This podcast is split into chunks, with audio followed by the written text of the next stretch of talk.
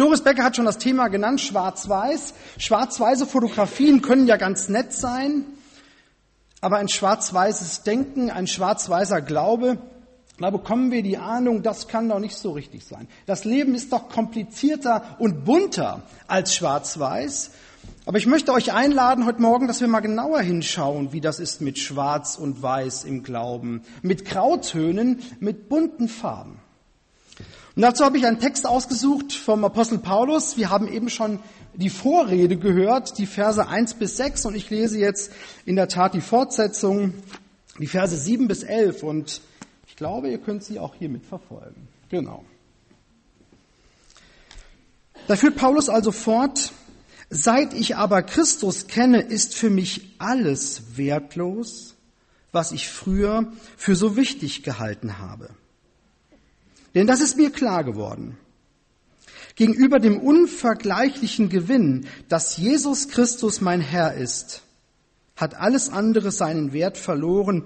Ja, alles andere ist für mich nur noch Dreck, wenn ich bloß Christus habe. Zu ihm will ich gehören. Durch meine Leistung kann ich vor Gott nicht bestehen, selbst wenn ich das Gesetz genau befolge. Was Gott durch Christus für mich getan hat, das zählt. Darauf will ich vertrauen. Um Christus allein geht es mir. Ihn will ich immer besser kennenlernen und die Kraft seiner Auferstehung erfahren, aber auch seine Leiden möchte ich mit ihm teilen und seinen Tod und sein Sterben. Dann werde ich auch mit allen, die an Christus glauben, von den Toten auferstehen. Soweit Gottes Wort. Ich finde, das ist ein spannender Text. Und zwar zunächst im Blick auf Paulus, denn wir können hier lernen, welche Entwicklung Paulus durchgemacht hat als Mensch, als Christ, als Theologe. Hier ist eine Entwicklung zu sehen, aber dieser Text hat auch etwas mit dir zu tun und mit mir. Zwei Themenbereiche möchte ich gerne ansprechen. Der erste Schwerpunkt, wie unsere Lebensgeschichte mit unserem Glauben zusammenhängen. Wie unsere Lebensgeschichte und unser Glaube zusammenhängen. Eine ganz banale Erkenntnis wird in diesen Worten zum Ausdruck gebracht, liebe Freunde. Unser Glaube, das, was wir glauben, das, was wir über Gott denken, was wir über die Welt denken, über uns Menschen denken, das ist nicht einfach so vom Himmel gefallen. Das, was wir über Gott denken, was wir glauben, ist kein Zufall, sondern unser Glaube hat viel mit unserer Lebensgeschichte zu tun, mit den Erfahrungen, die wir gemacht haben. Und an keinem wird das so stark deutlich wie an diesem Paulus. Über niemandem wissen wir so viel aus der Urchristenheit wie über Paulus. Immer wieder redet er biografisch in den Briefen und auch Lukas schreibt in der Apostelgeschichte vieles über diesen Mann, der die Urchristenheit so entscheidend geprägt hat. Und hier wird deutlich, Glaube und Lebensgeschichte hängen ganz eng zusammen. Paulus ist manchmal ein bisschen kompliziert in dem, wie er schreibt. Er ist nicht immer so ganz einfach in seinen 13 Briefen und dennoch kann man seine Botschaft eigentlich relativ einfach zusammenfassen.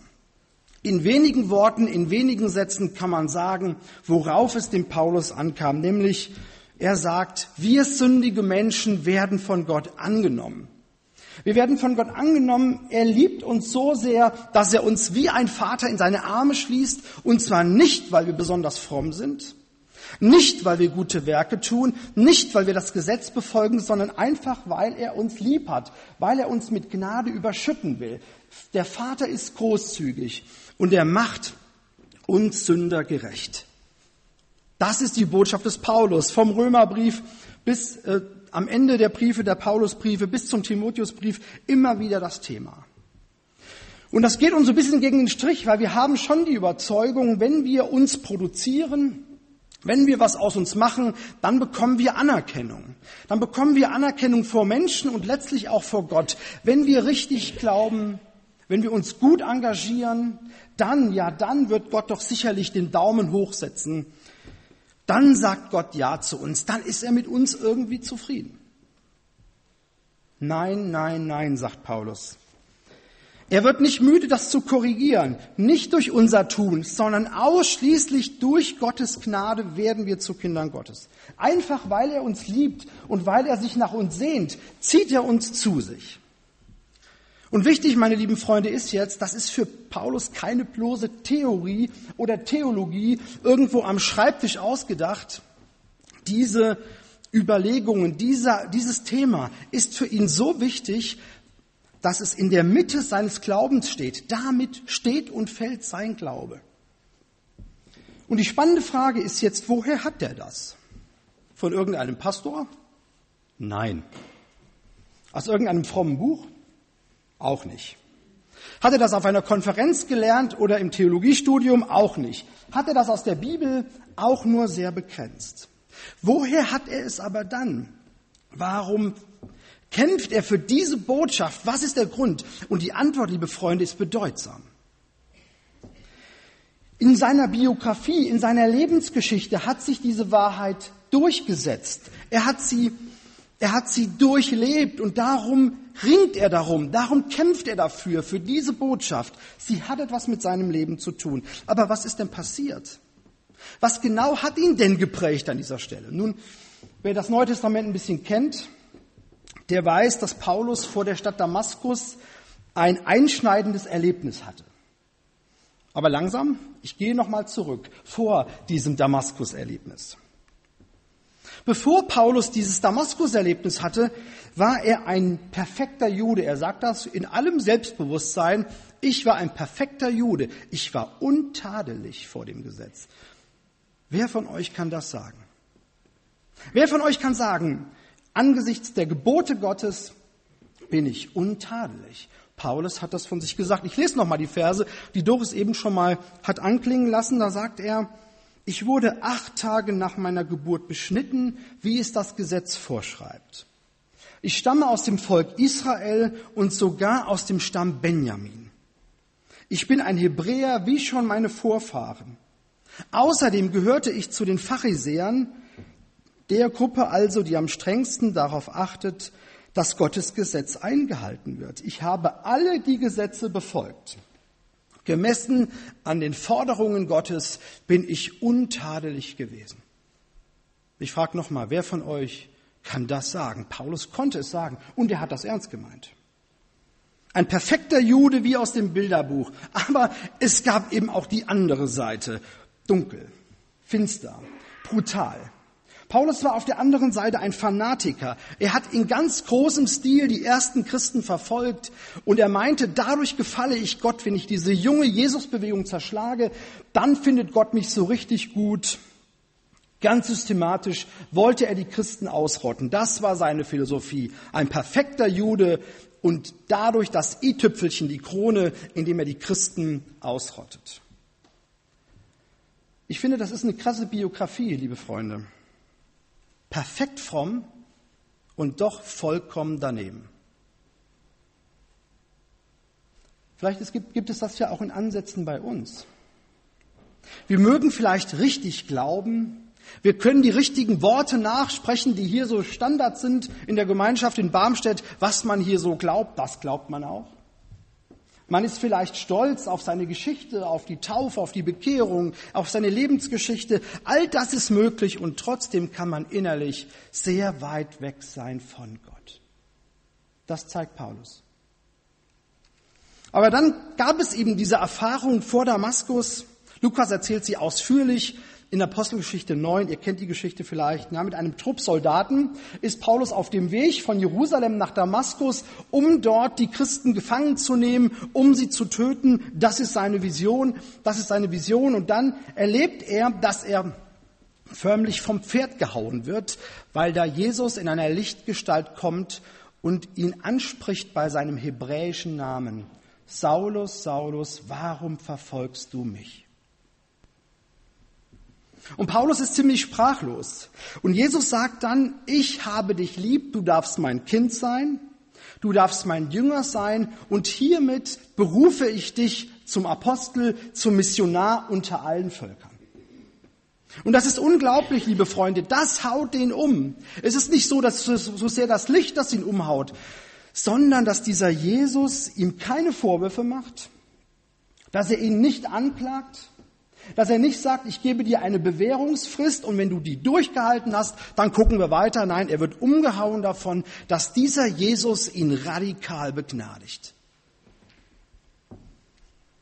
Eine komplette Begnadigung des Verfolgers. Das hat ihn umgehauen. Und diese Erfahrung ist es, liebe Freunde, die ihn umgekrempelt hat, die ihn verwandelt hat und die eigentlich die Quelle seiner Lehre war, die Quelle seiner Theologie. Seit diesem Tag weiß er, dass alles, was wir an frommen Dingen tun, vor Gott nichts zählt, sondern dass es nur seine Gnade ist, die uns zu Kindern Gottes macht, die uns befähigt, die uns sendet. Darauf kommt es an. Seine Biografie hängt mit seinem Glauben eng zusammen. Und jetzt will ich gerne auf dich zu sprechen kommen, der du hier im Gottesdienst bist. Überleg doch mal, wo kommt denn dein Glaube her? Warum denkst du so über Gott, wie du denkst? Was hat dich in deinem Glauben geprägt? Welche Menschen? Welche Bücher? Welche Lieder? Welche Begegnungen? Was hat dich zu dem gemacht in deinem Glauben, der du heute bist? Ich kann da mehreres erzählen. Ich habe zum Beispiel Predigen gelernt, nicht in erster Linie im Studium, das auch, aber letztlich durch den Pfarrer meiner Heimatgemeinde. Der hat zentral immer wieder über Jesus gesprochen und dieser Predigtstil, der Jesus zentriert war, der macht meine Predigtarbeit bis heute aus. Und in meinem Studium ging es dann weiter. Da gab es so Männer wie Karl Barth, die das nochmal bekräftigt haben, die mir Jesus in die Mitte gestellt haben. Bücher, Männer, Gestalten. Aber ich sage euch, mindestens genauso relevant für meinen Glauben waren meine, meine Erfahrungen, meine Krisenerfahrungen. Seit 25 Jahren bin ich an Epilepsie erkrankt, eine Krankheit, die mich manchmal ganz schön in Atem hält die mich an Grenzen kommen lässt und die mich belastet. Und das habe ich immer wieder auch gemerkt in meiner Arbeit, in meinem Leben. Aber immer wieder habe ich in diese Erkrankung hinein Gottes Reden gehört. 2. Korinther 12, Thorsten, lass dir an meiner Gnade genügen. Denn meine Kraft ist in deiner Schwachheit mächtig. Da, wo du krank bist, wo du schwach bist, wo du an deine Grenzen kommst, wo Dinge ausfallen müssen, das ist für mich kein Problem, Thorsten, denn ich bin in deiner Schwachheit mächtig. Und diese Erfahrung hat mich mindestens so sehr geprägt wie die Bücher, die ich gelesen habe. Ähnlich ist das mit dem Scheitern meiner Ehe. Ich war bis 2014 verheiratet und dann ist meine Ehe zerbrochen. Und seitdem das so passiert ist, habe ich aber noch mal mehr erleben dürfen, was Gnade ist. Ich habe nämlich gemerkt, dass Menschen neu mit mir anfangen. Dass Gemeinden neu mit mir anfangen. Dass Menschen sagen, ja, Thorsten, das ist ein Scheitern, da geht es auch um Schuld, aber durch Vergebung kann etwas Neues beginnen. Ich sage euch, seit dieser Erfahrung rede ich anders über Gnade. Ich rede sensibler über Gottes Treue und Barmherzigkeit, weil ich das erlebt habe. Ich glaube, meine Botschaft ist klar. Unsere Lebenserfahrungen prägen unseren Glauben. Und ich lade dich ein, dass du dich heute Morgen mal fragst, was ist in deinem Glauben wichtig und bedeutsam? Welche Lebensstationen waren für dich so entscheidend, dass du sagen kannst, ja, darum bin ich heute, wie ich bin? Welche Menschen haben dich geprägt? Welche Lieder? Welche Bibeltexte? Welche Bücher? Auch dein Glaube, ich kenne euch nicht, aber ich weiß, auch dein Glaube, auch euer Glaube ist nicht vom Himmel gefallen, sondern hat eine Geschichte. Und es lohnt sich darüber nachzudenken, wer bin ich eigentlich? Wer bist du? Was glaubst du? Und warum glaubst du das, was du glaubst? Der zweite Schwerpunkt, das ist jetzt das Thema, das wir schon angeschnitten haben, Schwarz-Weiß-Denken, Fragezeichen. Schwarz-Weiß-Malerei, Schwarz-Weiß-Denken, damit meinen wir, dass manche Menschen immer nur in Extremen denken können. Die Welt wird eingeteilt in gut und böse, in wahr und falsch, in gläubig und ungläubig. Gerade Religion und Weltanschauungen sind dafür, stehen da in der Gefahr, die Welt einzuteilen in schwarz und weiß, in gut und böse. Wir sehen das beim sogenannten Islamischen Staat. Alle, die nicht zu ihm gehören, werden bekämpft. Auch alle Muslime, die nicht genau diese Ideologie verfolgen, die werden bekämpft. Im Kommunismus war das genauso in einer atheistischen Form. Ja? Entweder du beteiligst dich am Klassenkampf oder du wirst selber bekämpft. Schwarz-Weiß-Denken ist gefährlich. Es führt oft zu Radikalismus, zu Extremismus und zu Fundamentalismus. Das kenne ich auch aus ganz alltäglichen Begegnungen. In meinem hessischen Heimatdorf zum Beispiel herrschte die einheilige, die einhellige Meinung, dass richtige Männer auf jeden Fall handwerklich begabt sein müssen. Das war in Erdbach Standard. Wer ein richtiger Mann ist, muss Handwerker sein. So, ihr kennt mich nicht, aber ich sage euch, ich habe zwei komplett linke Hände. Mir gelingt handwerklich gar nichts. Und insofern war ich in meinem Dorf schon etwas isoliert. Schwarz oder weiß. Handwerker oder nicht, daran macht sich Männlichkeit fest. Und Gott sei Dank habe ich dann irgendwann verstanden, dass das nicht unbedingt was miteinander zu tun hat. Schwarz-Weiß-Denken ist einfach und angenehm. Man muss sich keine Mühe machen, man muss nicht differenzieren, man muss nicht genauer hinschauen. Einfache Antworten sind bequem. Aber liebe Freunde, das Leben ist nicht einfach. Das Leben ist manchmal kompliziert und da greifen einfache Schwarz-Weiß-Antworten zu kurz. Und mit der Bibel ist es auch, ist es genauso. Ja, es hilft oft nicht, einfach zu sagen, das steht doch in der Bibel. Ja, vieles steht in der Bibel, aber man muss eben genauer hinschauen. Was steht denn da genau und in welchem Zusammenhang? Ich bin überzeugt, Schwarz-Weiß-Denken ist in der Regel nicht angemessen. Das Leben, der Glaube, die Liebe, das ist meistens komplex. Und oft sind es da eben die Grautöne, auf die es ankommt. Aber jetzt kommt mein Aber. Nun kommt mein großgeschriebenes Aber. Paulus war ein hochintelligenter Mann. Seine Briefe sind manchmal, manchmal anstößig, aber er zeigt in seinen Briefen trotzdem, dass er sehr reflektiert ist, dass er differenzieren konnte. Aber hier an diesem heiligen Punkt. An diesem Punkt, der für ihn so heilig ist, pflegt er ein radikales Schwarz-Weiß-Denken.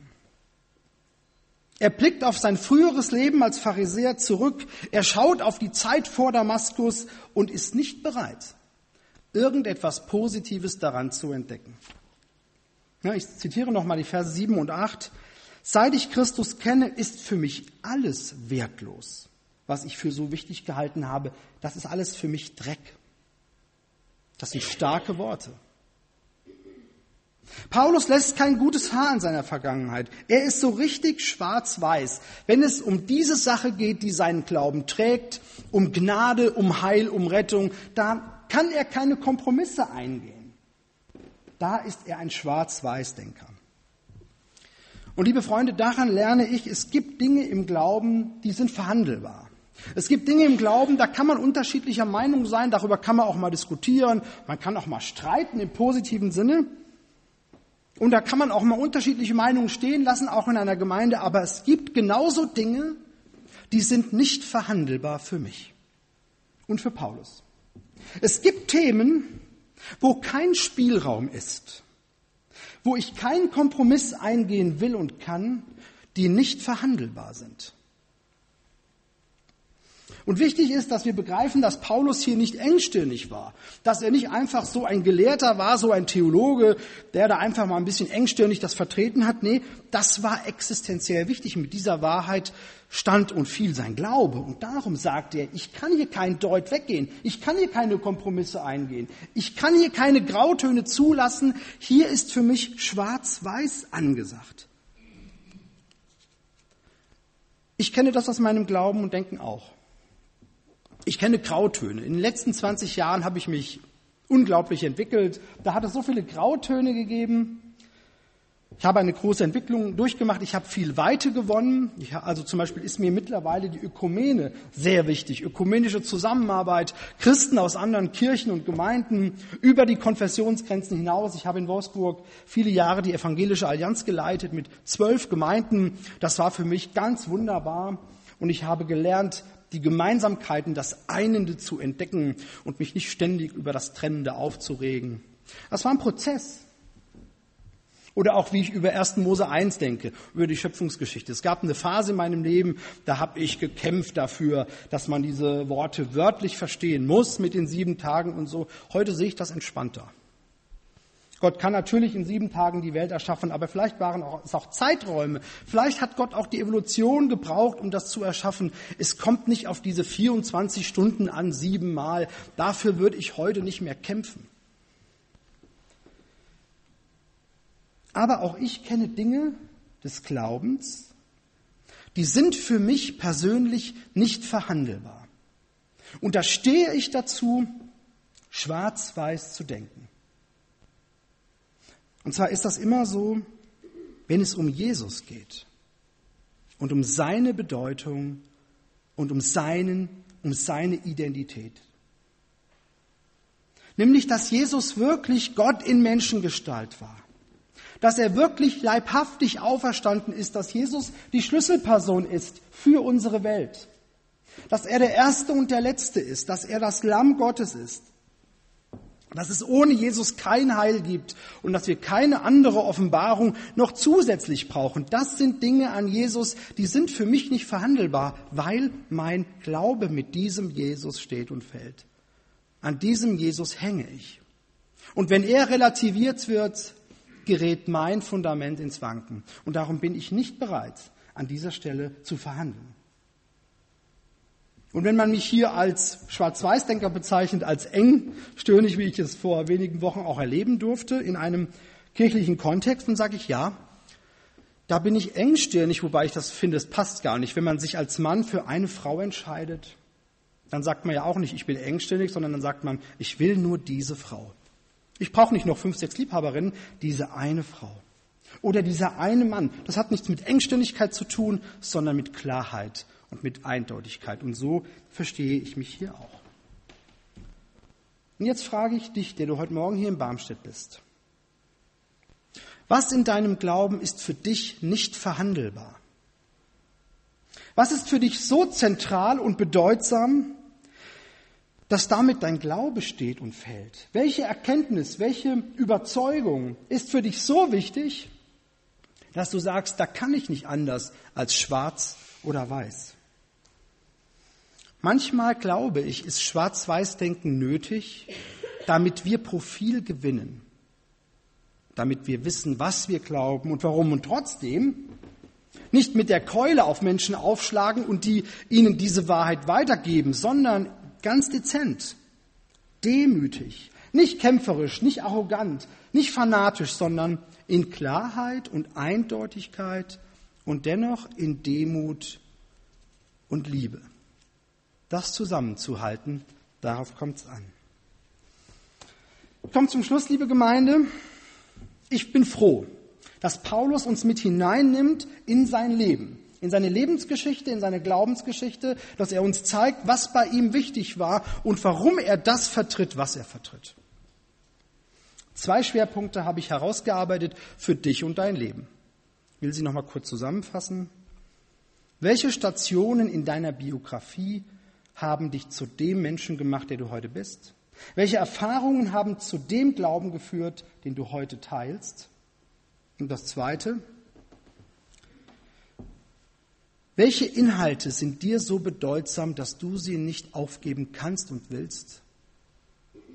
Wo keine Relativierung für dich denkbar ist. Ich finde, das sind spannende Fragen. Und ich habe gehört, ihr habt 13 Hauskreise, hat mir Jürgen erzählt. Geht doch mal in diesen Hauskreisen diesen Fragen nach. Oder zwischen Tür und Angel, in den Familien, in den Gruppen. Stellt euch doch mal diese Fragen. Was hat mich geprägt und was ist für mich nicht verhandelbar? Es lohnt sich, das zu reflektieren. Amen.